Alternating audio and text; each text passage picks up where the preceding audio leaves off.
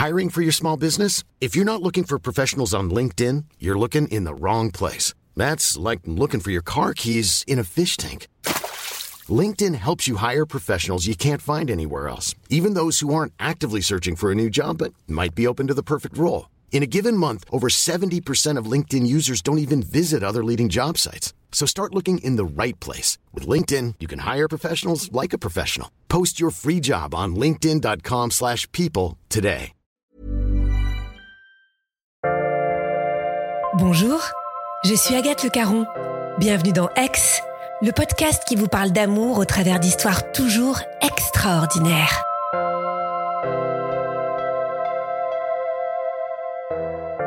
Vous savez, on dit souvent, quand c'est fini, c'est fini. Surtout chez les femmes qui, quand elles partent généralement, ne se retournent pas. Mais malgré tout, est-ce que la flamme peut se rallumer? Est-ce que c'est vraiment possible de retomber amoureux après ne plus avoir aimé du tout? L'épisode de Muriel devrait vous aider à répondre à cette question. Alors on est en 2005, euh, j'ai 31 euh, ans, euh, je suis mariée depuis 4 ans avec le père de mon fils qui a 2 ans et demi et on s'est un peu perdu en tant que couple, on est dans une coparentalité pleine de respect, d'amour, on élève notre fils mais voilà, l'amour s'est un peu éteint avec l'arrivée de l'enfant etc. Le grand classique. Moi, je suis en reconversion professionnelle et je m'oriente vers la presse et je commence à faire euh, des missions euh, en fait de remplacement dans un groupe de presse.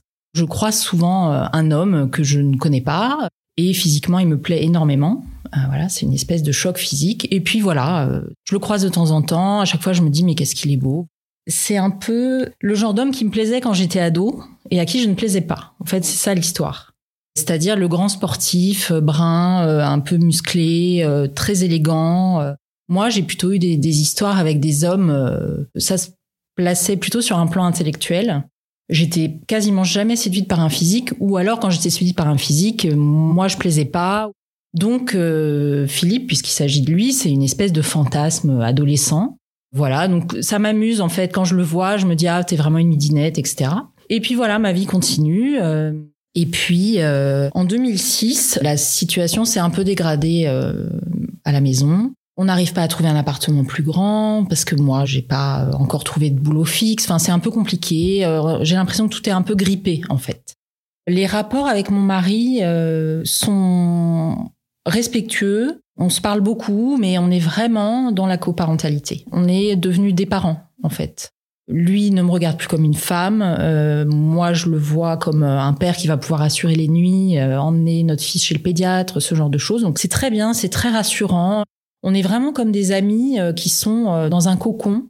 Mais en même temps, on pressent que cette bulle, elle va pas durer, en fait. On sait que euh, notre histoire d'amour est en train de se terminer, donc c'est à la fois très beau et très poignant, quoi. Il y a un truc, on le sait tous les deux, et on sait pas de quel côté ça va partir. Il me dit toujours, mais c'est toi qui vas partir, tu vas rencontrer quelqu'un d'autre et tu feras un autre enfant avec quelqu'un. Alors, je sais pas si c'est une façon de conjurer les choses, voilà, mais il essaie de rendre ça un peu léger et du coup, on se blague un peu là-dessus pour masquer la gravité de la chose quand même, parce que c'est quand même un grand amour qui est en train de s'éteindre.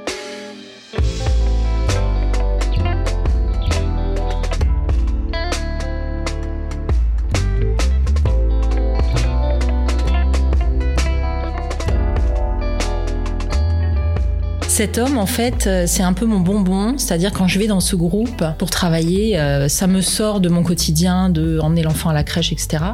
Je le regarde de loin, j'ai des petits papillons, euh, comme une adolescente, vraiment. et il me semble complètement inatteignable. C'est un gros cliché, mais c'est un peu le capitaine de l'équipe de foot. alors après, heureusement, j'ai découvert qu'il y avait beaucoup plus que ça, et voilà. Mais sur le moment, c'est vraiment ça, donc ça m'amuse. Et puis euh, arrive 2006 et euh, mes 32 ans, c'est aux alentours de mon anniversaire, on se retrouve à travailler ensemble directement, ce qui n'était alors jamais arrivé. Donc euh, je dois monter au sixième étage pour lui apporter des épreuves, etc., qui regarde.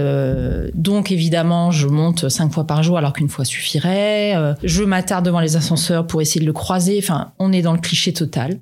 Il est très aimable. Je peux pas dire autre chose. J'ai pas l'impression qu'il y ait une étincelle dans son regard. Euh, il est comme il est avec tout le monde, charmant. Euh, toujours très dynamique. Je reconnais son pas euh, du bout du couloir. Euh, il a une façon très particulière de marcher, euh, très dynamique, quoi. Je peux pas dire autrement. Et il est très frais, quoi. Il a une espèce de juvénilité. il a à peu près mon âge. Il est un peu plus âgé, mais il y a un truc qui me touche énormément. Mais rien de particulier de sa part, aucun signe que je lui plais. Et puis un jour, je me lance. Je me dis bon, parce que l'attirance ne fait que croître et je me rends compte que euh, je le guette de plus en plus. Je me dis, il faut que j'en ai le cœur net et donc je lui propose de déjeuner. Je lui envoie un mail et il descend me voir et je me souviens, il s'accroupit à côté de mon siège de bureau et là, je sens son parfum. Il y a une espèce de de volute comme ça qui m'arrive et je suis complètement euh, subjuguée. Et donc, il me dit bon, alors quand est-ce qu'on fait ça euh, Comme un copain, quoi. Ce fameux jour du déjeuner arrive le 3 mai 2006. Je me souviens très bien que ce matin du 3 mai, on se chamaille un peu avec mon mari parce que euh, il a un rendez-vous professionnel qu'il a fixé à la maison, ce qui est dingue, la maison est en vrac, moi je suis en vrac aussi. Et j'ai prévu justement de me faire le brushing, enfin bref, de me lisser les cheveux, euh, etc. pour ce déjeuner. Et donc, il m'annonce que quelqu'un arrive dans cinq minutes et je suis avec la grosse brosse ronde en train de me lisser les cheveux. Et donc, on se chipote un peu là-dessus. Et je pars. Et donc, ce déjeuner se passe. Moi, je me souviens que j'ai euh, d'énormes lunettes noires, euh, bon, qui sont mes lunettes de soleil, et je n'arrive pas à les enlever de tout le déjeuner. Bon, il fait un peu soleil, mais pas au point de passer un déjeuner. Euh. Et en fait, je ne pouvais pas parce que je me disais que si il voyait mes yeux, il comprendrait tout, il irait en moi. Et ce déjeuner se passe de manière un peu lunaire. Donc moi, je l'observe, je suis euh, un peu, euh, enfin très réservée, très timide. Euh, c'est un enjeu énorme pour moi et pour lui pas du tout. Et il me parle de sa femme, d'éventuels projets de déménagement en Bretagne où elle aimerait ouvrir une boutique de je ne sais quoi. Donc je m'affaisse intérieurement pendant ces déjeuners je me dis, ok, bon bah l'affaire est réglée, je me suis fait un film, euh, il se passera rien apparemment. Je me suis trompée, j'ai eu un, pressentiment, mais en fait rien du tout. Et on se sépare, euh, lui toujours charmant, mais sans plus, sans autre rendez-vous fixé, sans si ce n'est se croiser à nouveau pour le travail.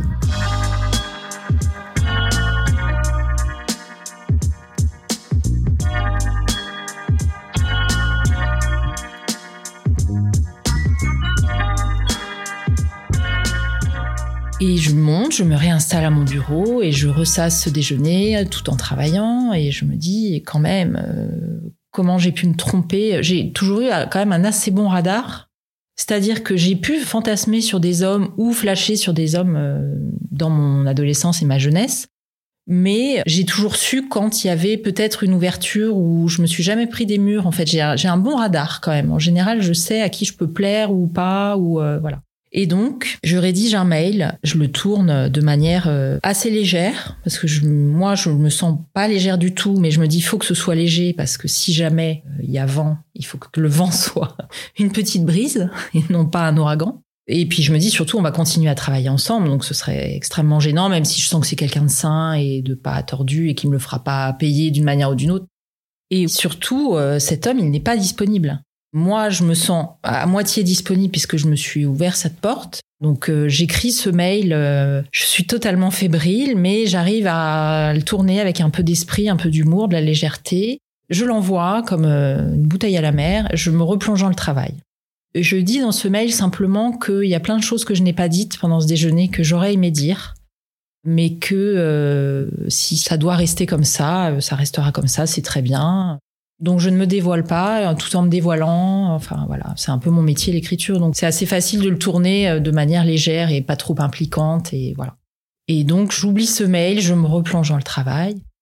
Et euh, à ma grande surprise, la réponse a fusé.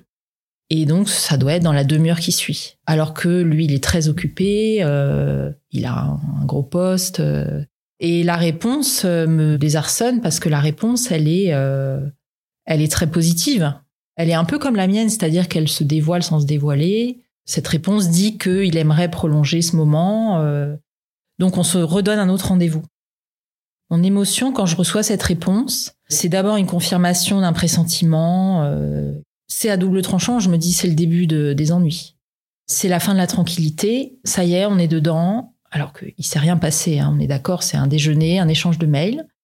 Tant et si bien que le soir, je rentre euh, chez moi, je retrouve mon mari, on dîne, comme on le fait souvent devant la télé, en regardant les infos, sans trop se parler, mais bon, euh, voilà, on se raconte un peu euh, notre journée. Et puis l'angoisse commence à monter pendant le dîner. Et à un moment, j'éteins la télé et je lui dis, j'ai rencontré quelqu'un. Et lui me connaît très bien, me connaît par cœur, et donc il pressent tout de suite que c'est important. Il me dit rien d'ailleurs, je, je sais plus, je crois qu'on se parle pas beaucoup. Moi, je suis, j'ai l'impression de me vider de mon sang. Enfin, j'ai l'impression de lui avoir dit, euh, je pars demain, je, je, fais ma valise. Lui, il se trouve qu'il a une, espèce de bureau où il travaille parce que bon, il, travaille aussi à la maison la plupart du temps, et il part se réfugier là-bas parce que euh, c'est trop dur pour lui, je pense. On se dit qu'on s'aime au moment où il part. C'est très bizarre. Moi, je, je, pleure euh, et c'est le début de l'histoire.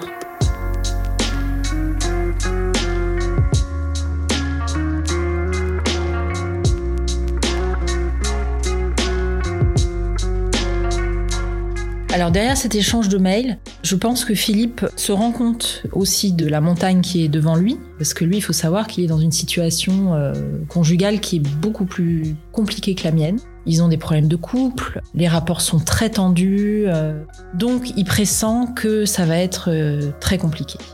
Sa famille à elle est assez interventionniste, ses parents sont omniprésents, donc, il me dit tout de suite, après notre deuxième rendez-vous, il me dit que euh, il veut absolument prendre son temps. Euh.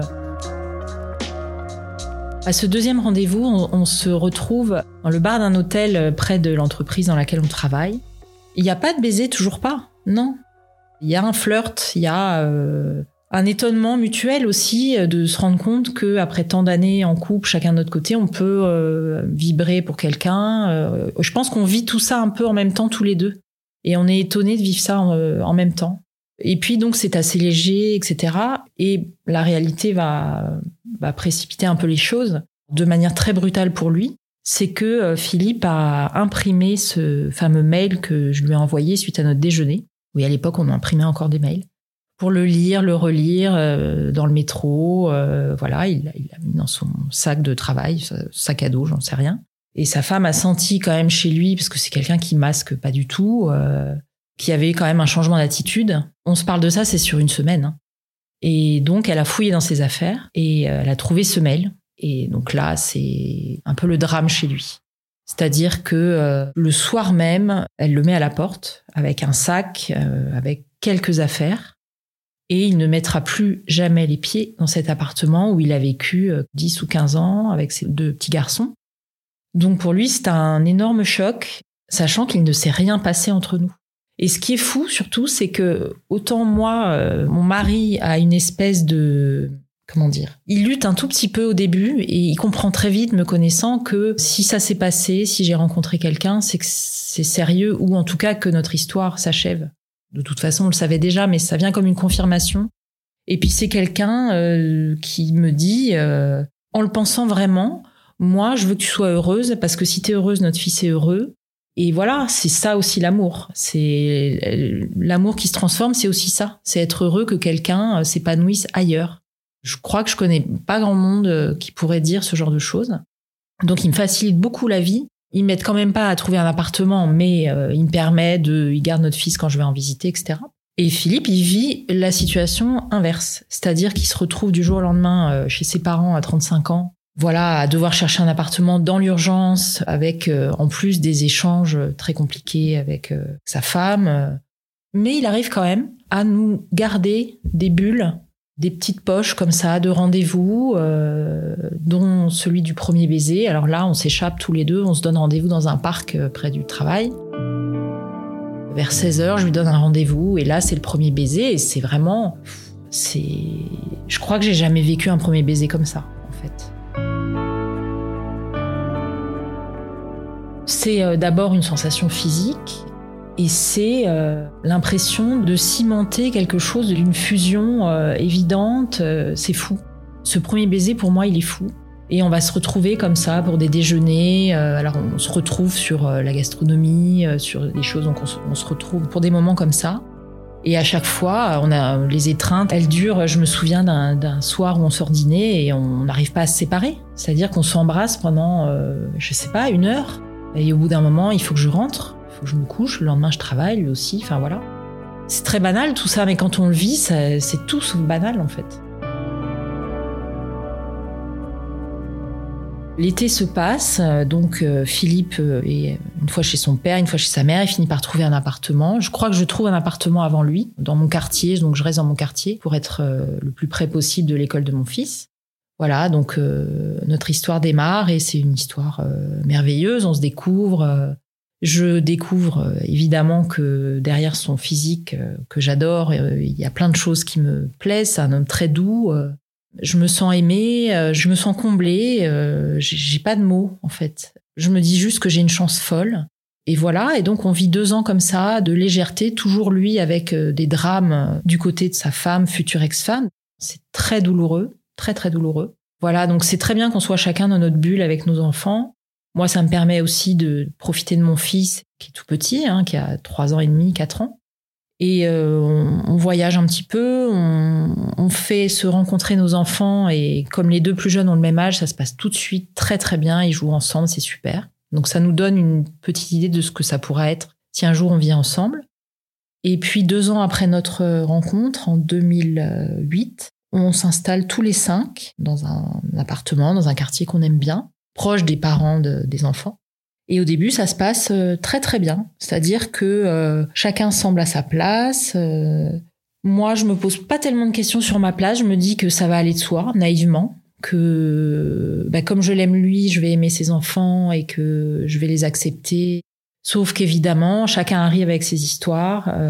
enfin, nos enfants sont les enfants d'autres parents qui ont eux-mêmes leurs histoires. Dès qu'on est tous les deux, euh, on est sur notre nuage. Euh, moi, je me suis mise au sport. Euh, quand je l'ai connu, je me suis mise à courir. donc, on fait des marathons, on s'entraîne, on court pas ensemble parce qu'il court beaucoup plus vite que moi. Mais bref, on a cette passion commune, les voyages, les bons restaurants. on est vraiment dans notre bulle. Et puis, on redéménage, on prend un appartement un peu plus grand dans le même quartier. Et à partir de là, c'est pas lié du tout à cet appartement, mais à partir de là, on est en 2012, je dirais.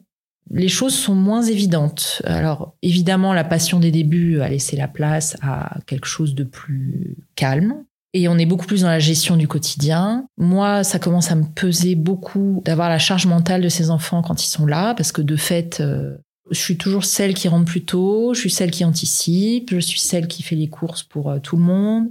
Donc je me retrouve avec une charge mentale qui commence à me peser euh, énormément. J'en parle à Philippe, on n'arrive pas à s'entendre là-dessus.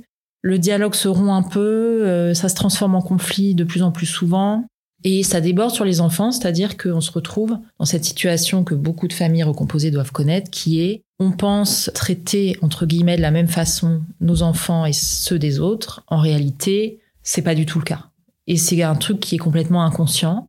Ça entache notre histoire et quand on est dans ce genre de situation, on voit pas comment s'en sortir puisque euh, on n'arrive plus à s'en parler euh, calmement.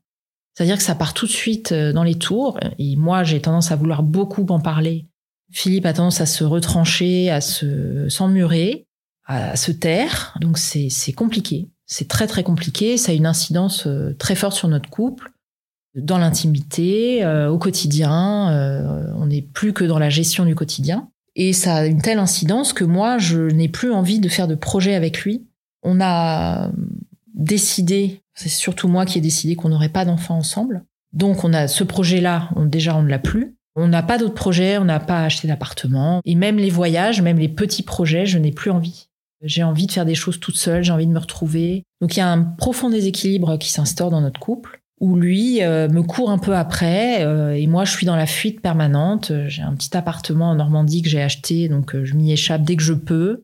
Je vois beaucoup mes copines toutes seules, voilà. Et puis j'ai un projet qui se concrétise avec ma sœur. On a très envie de retourner sur la terre de nos ancêtres, pas très loin en Espagne, et d'emmener nos enfants. Et donc c'est un projet dont Philippe est exclu. Et quand j'entame ce projet, en fait, là, ça scelle quelque chose de compliqué pour lui en 2018, on, décèle à mon père une, démence sénile. Euh, j'avais remarqué depuis quelque temps déjà que ça n'allait pas. Et tout se précipite. On lui diagnostique dans la foulée un cancer du pancréas et en deux mois et demi, il meurt. J'avais des rapports très compliqués avec lui. Il n'empêche que c'est très douloureux. En plus, j'ai plus ma mère, donc je, je n'ai toujours connu que mon père. Et j'ai un peu l'impression de traverser ça toute seule.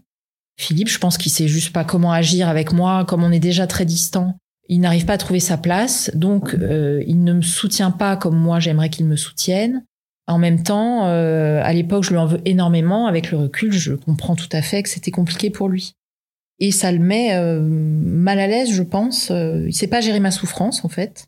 Donc ça nous éloigne encore plus. Et quand mon père meurt, je me dis, c'est un point de non-retour pour moi. Donc je ne sais pas comment va se dérouler l'année suivante, mais il se trouve que l'année suivante, Philippe perd son père aussi. Au moment où j'avais décidé de franchir le pas de la séparation, de le quitter. Donc il perd son papa. Plus de deux mois après, il fête ses 50 ans. Et là, je me dis, on fête ses 50 ans et je m'en vais. Alors après, euh, je me suis pas dit, en fait, c'est 50 ans à telle date et deux jours après, je m'en vais, mais je sais que ce sera euh, dans les semaines qui suivent. C'est une décision qui est mûrie et bizarrement, ça ne me ressemble pas, mais je n'arrive pas à la prendre. J'ai toujours euh, sauté des caps très facilement. Le changement ne me fait pas peur. J'ai pas peur d'être seule. Au contraire, c'est un truc que je souhaite ardemment. J'ai besoin de me retrouver, mais je n'arrive pas à prendre cet élan pour franchir le pas. Et je pense qu'à ce moment-là, je vais y arriver. Donc on fête ses 50 ans, je lui fais une belle surprise, je l'emmène euh, séjour euh, en Provence euh, dans un superbe hôtel où il y a un cours de tennis, nous on est fans de tennis, euh, il y a une piscine, etc. En réalité, c'est le dernier jour d'ouverture de l'hôtel, donc en fait il y a une espèce d'ambiance un peu mort à Venise, très bizarre. Bon, c'est mon ressenti, hein, j'étais pas bien à l'époque, mais quand même.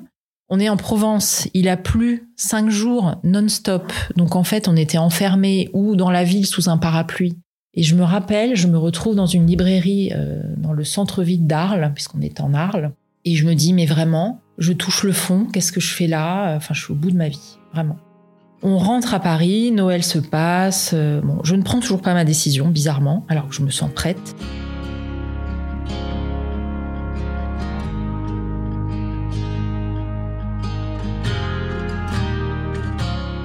Et puis 2020 arrive. Début 2020, je fais un séjour en Suisse en train avec une amie qui travaille sur un livre sur les voyages en train.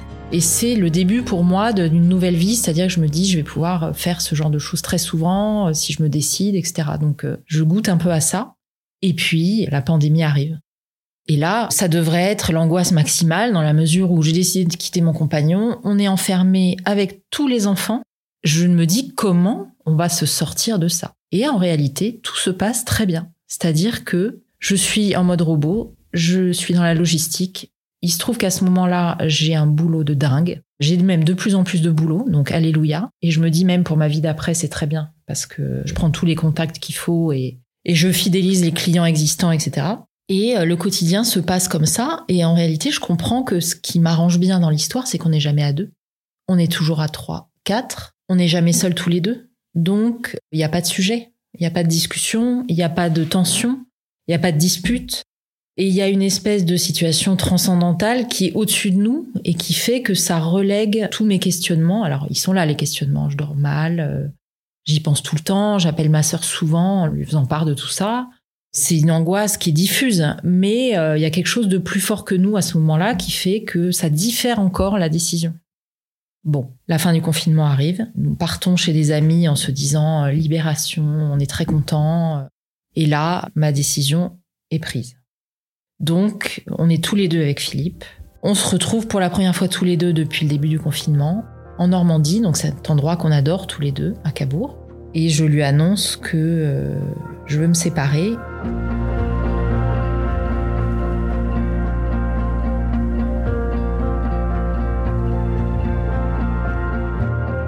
Il est assis, heureusement, parce que je le vois littéralement changer de couleur devient euh, tout blanc. Il a du mal à y croire. Il réagit pas, pour ainsi dire. Il est sous le choc. Et dans les jours qui suivent, donc on rentre à Paris, c'est très bizarre. Il a une réaction étrange. Il fait un peu comme si de rien n'était. Donc euh, moi, je le vis mal. Je trouve ça violent. Je trouve que c'est une forme de déni. Euh, de toute façon, je suis en colère à ce moment-là. Et je pense que la colère, c'est un bon moteur. ça aide à, à partir. Donc je lui en veux de tout, y compris de choses qui sont pas de son ressort pour lui, euh, ça tombe un peu de nulle part. Parce que pour lui, six mois se sont écoulés depuis nos dernières disputes et donc la chose est réglée. Je pense que ça l'arrange de penser comme ça et euh, il n'a pas compris, je pense, à quel point le mal était profond, d'où le choc. À partir de là, euh, je me mets en quête d'un appartement, je travaille beaucoup, lui part en vacances avec ses fils. On a des échanges très tendus, très froids, lui a beaucoup de ressentiments, moi je lui dis des choses très dures Donc je lui reproche tout, sa non-présence, son non-soutien à la mort de mon père, euh, la façon dont il a fonctionné avec les enfants, euh, voilà, enfin le classique quoi. Je rejette un peu la, faute sur lui. Je sais bien qu'une séparation on l'a fait à deux, mais euh, voilà, ça m'arrange, je pense à ce moment-là de réagir comme ça. Au moment où je trouve mon appartement, c'est un moment d'accalmie. On est en plein cœur de l'été, c'est marrant, c'est un peu comme l'année où on s'est rencontrés. Et euh, on se retrouve un peu tous les deux. Et là, euh, il fait des concessions sur euh, des choses sur lesquelles il était complètement rabouté jusqu'alors. Il concède que oui, effectivement, il a mal agi à tel ou tel moment. Enfin, une espèce de dialogue qui se réinstaure un peu. Et clairement, il me reséduit. Il veut me reséduire en tout cas. Et là, il y a un rapprochement physique. voilà, donc je retombe dans ses bras. Mais je me dis pas on se remet ensemble. Je me dis euh, bon bah voilà, je suis rattrapée par ça parce qu'on a il faut savoir qu'on a toujours eu cette dimension physique très forte entre nous.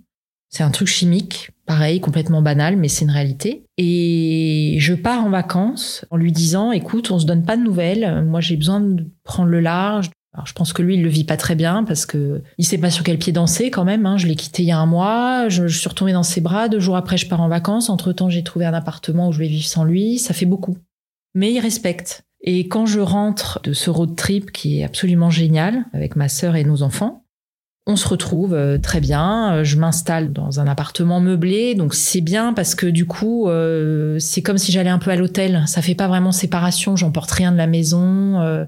et donc, un ou deux mois se passent comme ça.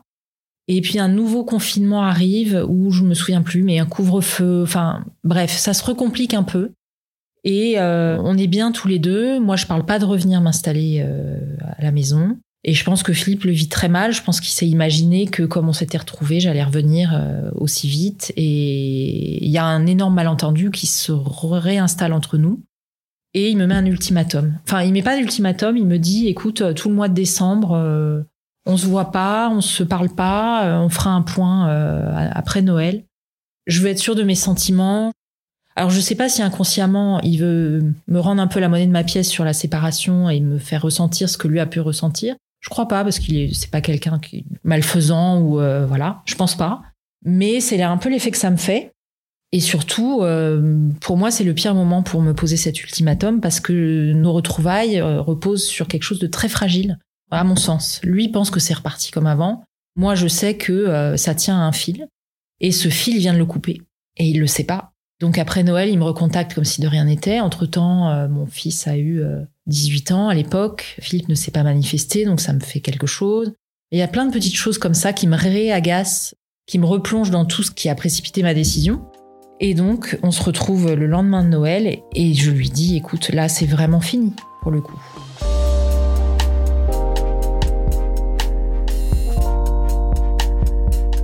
Donc, euh, nouveau choc pour lui. Moi, ça y est, je suis décidée à tourner la page, à essayer autre chose seule, autre chose, pas du tout une nouvelle rencontre. Je, ne sais même pas un sujet, en fait.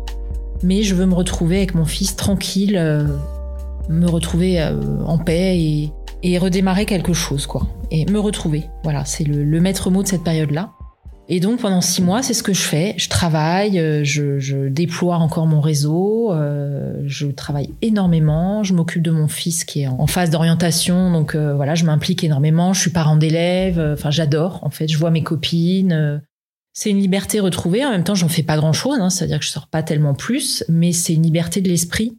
Et je sens que je reprends un souffle et que je me reconstitue. Et avec Philippe, on se voit une ou deux fois et je sens qu'il reprend un peu espoir. Donc je recoupe à nouveau. C'est des stop and go euh, comme ça sans arrêt. Et puis on est euh, donc euh, fin 2021. Et là, je n'ai plus de nouvelles de lui. Je pars au Mexique avec ma sœur, en mode vacances, j'oublie tout, les confinements, c'est fini, etc. On va souffler toutes les deux. Je souhaite une bonne année à Philippe en lui disant je lui souhaite tout le bonheur, je ne croyais pas si bien dire, tout le bonheur du monde, qu'il mérite d'être heureux. Enfin, je sens qu'il y a un apaisement de ma part et de la sienne. Il me répond qu'il va beaucoup mieux. Et moi, j'ai un début d'année 2022 euh, qui est un peu compliqué. Ma grand-mère euh, très âgée qui a failli mourir. Enfin, des petits événements comme ça, des petites contrariétés qui s'ajoutent. Et puis, euh, je me sens bizarre. J'ai comme une espèce de pressentiment.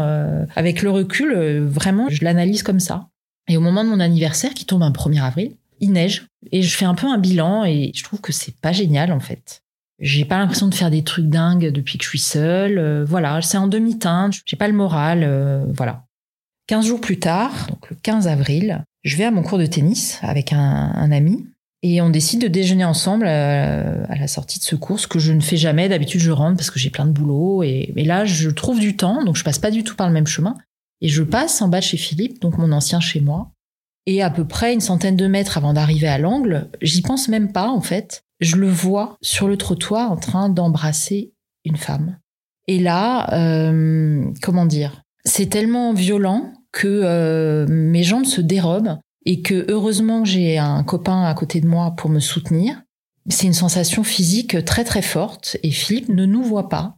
Et donc il, retourne chez lui, je sais plus exactement ce qui se passe. Donc nous on continue notre chemin jusqu'au restaurant qui est un peu plus loin. Et là euh, je pleure, je pleure, je pleure, mais comme euh, à, gros sanglots, comme un enfant euh, qui a un gros chagrin quoi, quelque chose d'irrépressible, de physique, de violent ce qui est un peu gênant, parce que je suis avec cet ami, bon, heureusement il me connaît bien, il connaît notre histoire. Et donc lui sait qu'il est avec euh, quelqu'un, donc avec cette femme euh, avec laquelle j'ai croisé Philippe. Et j'ai donc reconnu la personne et euh, c'est une ancienne collègue à lui avec qui il a travaillé dix ans plus tôt et qui est parti vivre loin dans les dom-toms et voilà. Et c'est un double choc parce que cette femme c'est un peu mon opposé, je dirais, dans le sens où euh, elle est, euh, elle a tous les codes de la féminité, elle est très apprêtée, euh, très belle femme d'ailleurs. Et bref, donc ça me fait bizarre. J'ai comme l'impression d'une trahison. en même temps, je sais qu'il s'est rien passé entre eux à l'époque. J'ai aucun doute là-dessus. Mais voilà, donc je suis avec ces sentiments un peu moches, je dirais. Je rentre chez moi et je suis dévastée. J'ai pas d'autres mots. Et je me dis que ça va passer. Je me dis, j'en parle avec des copines évidemment, débrief avec toutes les copines, ma sœur. Je passe mon après-midi au lieu de bosser à faire ça. Et je ne fais que pleurer. Dès que je, me pose un peu, je pleure. Et je me dis, ça va passer, c'est une réaction d'orgueil. Euh, ça me renvoie à ma solitude, au fait que j'ai rencontré personne dans l'intervalle. Euh, ça me renvoie à mon âge aussi. Euh, c'est plus compliqué pour une femme de mon âge. J'ai 47 ans à l'époque. Et donc la douleur est très très vive, vraiment, et elle ne passe pas. Elle ne passe pas. Et au fil des semaines, elle ne passe pas, elle ne fait même qu'empirer.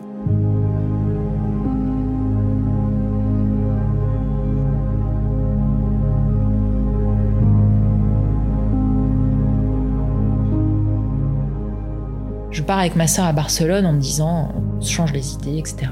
En réalité, là-bas, la nuit, je ne dors pas. Je pense à lui.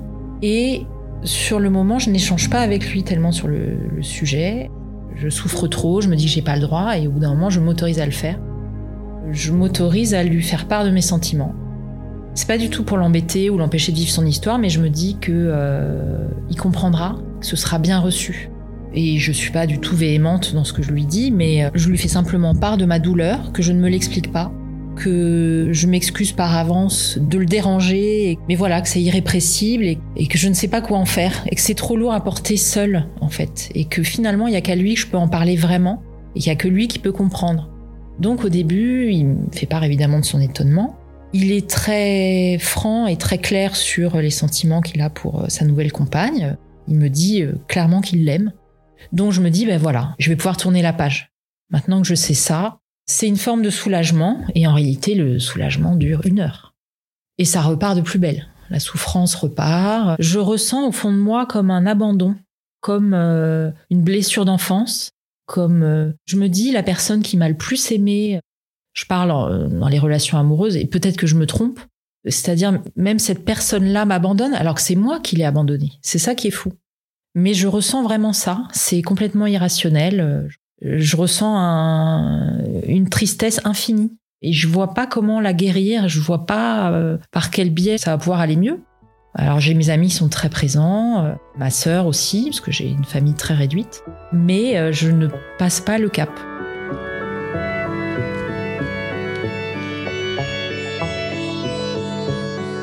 Et puis je recroise Philippe toujours l'été, hein, c'est toujours des moments cruciaux pour nous. Je le recroise juste avant qu'il parte en vacances avec sa compagne. Donc ils se sont prévus un, séjour en amoureux en Italie, puis en Corse, dans un endroit qu'on avait découvert tous les deux, ça je le saurai après. Cette perspective évidemment me, me fait souffrir un peu plus, mais je me dis je peux pas souffrir euh, plus que ça. Donc bizarrement l'effet s'inverse, je retrouve un peu de légèreté. Et je le croise à une soirée de notre club de tennis, toujours le tennis. Et là, euh, je me sens mieux. Je me sens plus légère. euh, J'ai l'impression que je suis en train d'avancer un peu. Et c'est lui à ce moment-là qui me dit, euh, je sens qu'il vacille un peu et qui me dit, mais en fait, si tu es revenu vers moi comme ça, c'est parce que je suis avec quelqu'un. J'aimerais bien comprendre. Et je me dis, ah tiens, s'il se pose la question, c'est que c'est pas si clair pour lui. Et il me dit, on se reparlera après les vacances. Et cette phrase, elle résonne bizarrement. Je me dis, mais en fait, si pour lui c'est clair, il y a rien à discuter après les vacances. Et donc je me dis, ah donc il y a une porte qui s'entrouvre. Je sais pas quoi faire de ça en réalité, parce que jusqu'alors j'étais dans la souffrance et je n'imaginais même pas qu'une un- l'histoire pouvait recommencer. Et je me disais comment ça peut recommencer? C'est tellement un tas de cendres en réalité que je vois pas sur quoi ça peut repartir. Et là, j'avais prévu de partir un mois en vacances avec ma sœur. On monte dans le train, j'ai pas dormi de la nuit évidemment, donc j'arrive avec une tête épouvantable. Et là, elle me dit, je te préviens, j'ai envie de passer des bonnes vacances. Tu vas passer des bonnes vacances. Donc, si tu veux, on se fait tout le trajet en train, 5h30. On parle de ça. On débriefe dans tous les sens. On décortique tout. On épluche tout. Mais après, on n'en parle plus. Tu n'en parles plus. Et tu profites. Et tu verras, en rentrant, tu déposes ça dans un coin. Et je dis banco. Donc, évidemment, pendant 5h, 5h30, on en parle. Je pleure encore, etc. On arrive euh, à la montagne où on retrouve des amis. Et euh, quand même, une dernière fois, euh, je regarde Instagram et je vois que euh, la compagne de Philippe a posté une photo dans l'hôtel qu'on avait découvert tous les deux en Corse. Et là, c'est l'ultime pour moi, c'est le coup de poignard. Et là, je me dis bon ben là, je touche le fond. hein. donc effectivement, c'est un un détonateur, enfin une décharge pour moi. Et je me dis non mais là, il faut vraiment que j'arrête. Et pendant un mois, j'arrive complètement à retrouver la légèreté, à reprendre mon souffle à me dire je ne peux pas aller plus mal que ces derniers mois. Je me dis quoi qu'il se passera à la rentrée, ce sera bien et c'est ce qui doit se passer. Et je laisse faire les choses, ce qui n'est pas mon caractère. Et hum, Philippe, n'ayant pas de nouvelles de moi pendant un mois, quand même, se retrouvant seul à Paris après ces trois semaines euh, idylliques, euh, s'étonne quand même par mail de pas avoir de mes nouvelles. Et moi, je lui réponds, euh, je réponds à ses questions, mais je reste très évasive. Je me dis, moi, je reprends un peu le pouvoir sur l'histoire et voilà. Et donc, c'est assez plaisant. Nos échanges sont assez légers, euh, voilà, rien de plus. Mais quand même, dès que je rentre à Paris, le lendemain, je lui écris et je lui dis on se voit quand? Il me donne une date qui est une semaine plus tard. Et j'insiste pour qu'on se voit chez moi parce que la dernière fois qu'on s'était vus tous les deux, euh, on s'était vus dans un bar et euh, j'avais pleuré quasiment tout le temps. Donc je me suis je vais m'épargner ça et je lui dis, écoute, je voudrais être dans un endroit sécurisé, entre guillemets, où on est tranquille, on n'est pas interrompu et c'est vraiment sans arrière-pensée. J'ai pas mis les petits plats dans les grands, il y a pas de lumière tamisée. Et arrive Philippe, donc que j'ai pas vu depuis deux mois. Et là, quand je le vois, choc physique, quoi. Euh, il arrive avec des fleurs, euh, Philippe, quoi. Tout sourire, euh, magnifique, hyper attentionné, hyper gentil. voilà. Et puis le dîner se passe tranquillement. On, se raconte un peu nos vacances, plus ou moins. J'ai pas tellement envie qu'il me raconte les siennes, à vrai dire. Et puis on parle de tous ces mois qui sont passés, de toute cette souffrance, de, ce que lui ressent dans sa nouvelle vie, qu'est-ce qu'il en attend. Et là, il m'avoue que je l'ai fait complètement vaciller euh, ces derniers mois, qu'il pensait avoir complètement tourné la page et qu'en fait, euh, il se repose des questions. Alors évidemment, il est très prudent, il a beaucoup souffert, il me redit qu'il a énormément souffert. Et voilà. Et donc, euh, on a un rapprochement euh, très tendre. On en reste là parce que euh, bah, lui, il a son cœur ailleurs pour le moment. Mais on se dit qu'on va se revoir, en reparler, etc. Et voilà, donc les semaines qui suivent, euh, on échange, c'est très doux. Et on a euh, quand même des discussions assez importantes. C'est-à-dire que moi, je dis très vite que, euh, en tout cas, pour l'heure, je ne veux pas revivre avec lui. Et euh, je mets une condition, je dis, on ne revivra pas ensemble tant qu'on aura nos enfants. Et ça, il en convient tout à fait. Enfin, on n'imagine pas revivre ensemble avec nos grands-enfants. Et il se sépare de sa compagne. Et là, il me dit, ben voilà, maintenant, je suis 100% avec toi. On retente quelque chose, il me dit, je m'en fous, je suis prêt à prendre ce risque. Je suis prêt à prendre le risque de souffrir à nouveau, mais euh, c'est ce que je veux et je sais que c'est ce qui me rend heureux.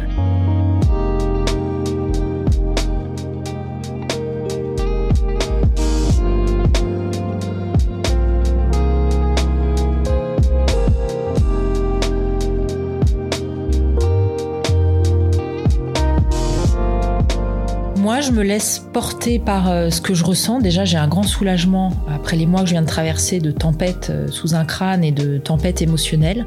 j'ai l'impression de rentrer à la maison, littéralement. Mais pas de manière calme, avec euh, les sentiments de nos débuts qui reviennent très fort.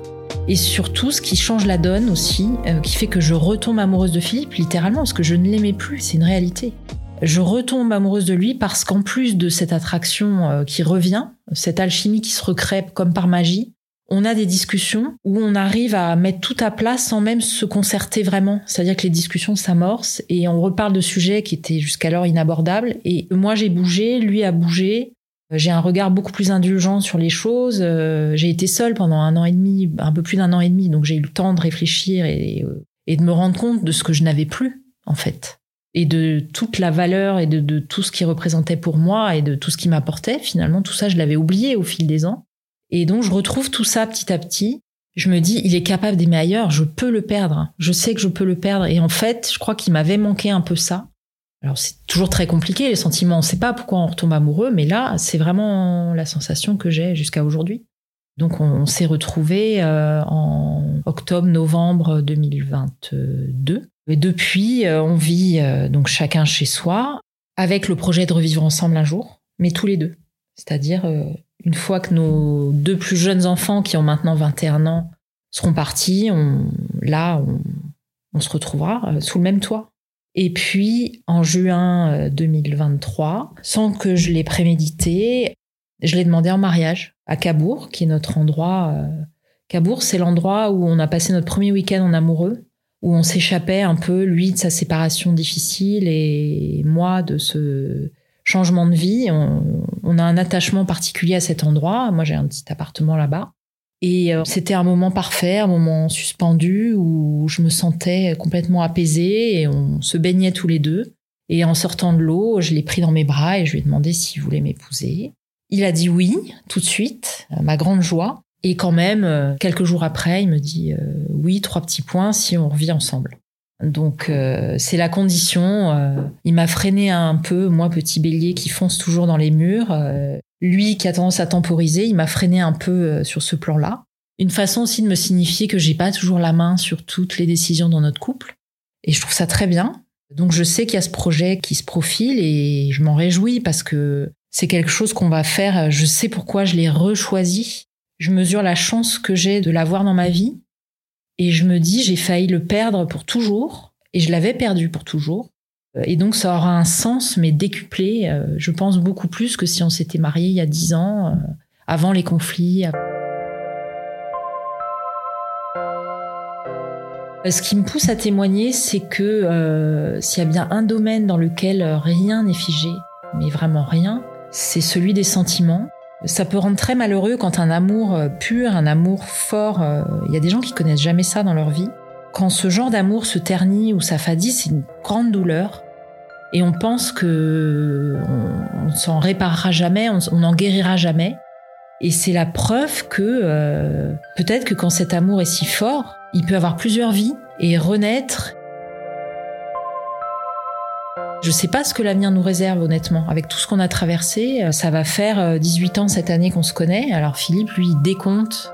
Il aime bien me taquiner là-dessus. Il décompte l'année et demie de séparation. Bon. Mais moi, je sais que euh, tous les 3 mai de chaque année, depuis 18 ans, je pense à ce déjeuner, à ce mail, à cette réponse et à tout ce qui a suivi et je me dis c'est fou et ça donne un espoir dingue rien n'est jamais figé et surtout on évolue tout le temps et dans les sentiments, euh, voilà, tout ce qu'on croyait mort peut renaître. C'est hyper émouvant en fait. Je pense à ça tous les jours et je mesure ma chance.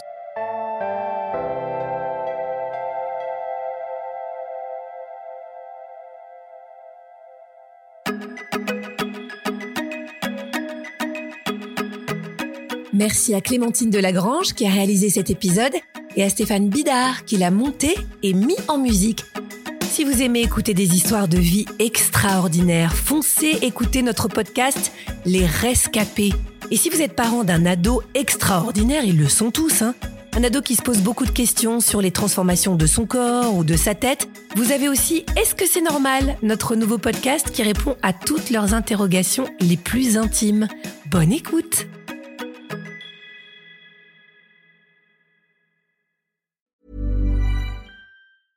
Hey, it's Paige DeSorbo from Giggly Squad. High quality fashion without the price tag. Say hello to Quince. I'm snagging high-end essentials like cozy cashmere sweaters, sleek leather jackets, fine jewelry, and so much more. With Quince being 50 to 80% less than similar brands. And they partner with factories that prioritize safe, ethical, and responsible manufacturing. I love that. Luxury quality within reach. Go to quince.com slash style to get free shipping and 365 day returns on your next order. Quince.com slash style.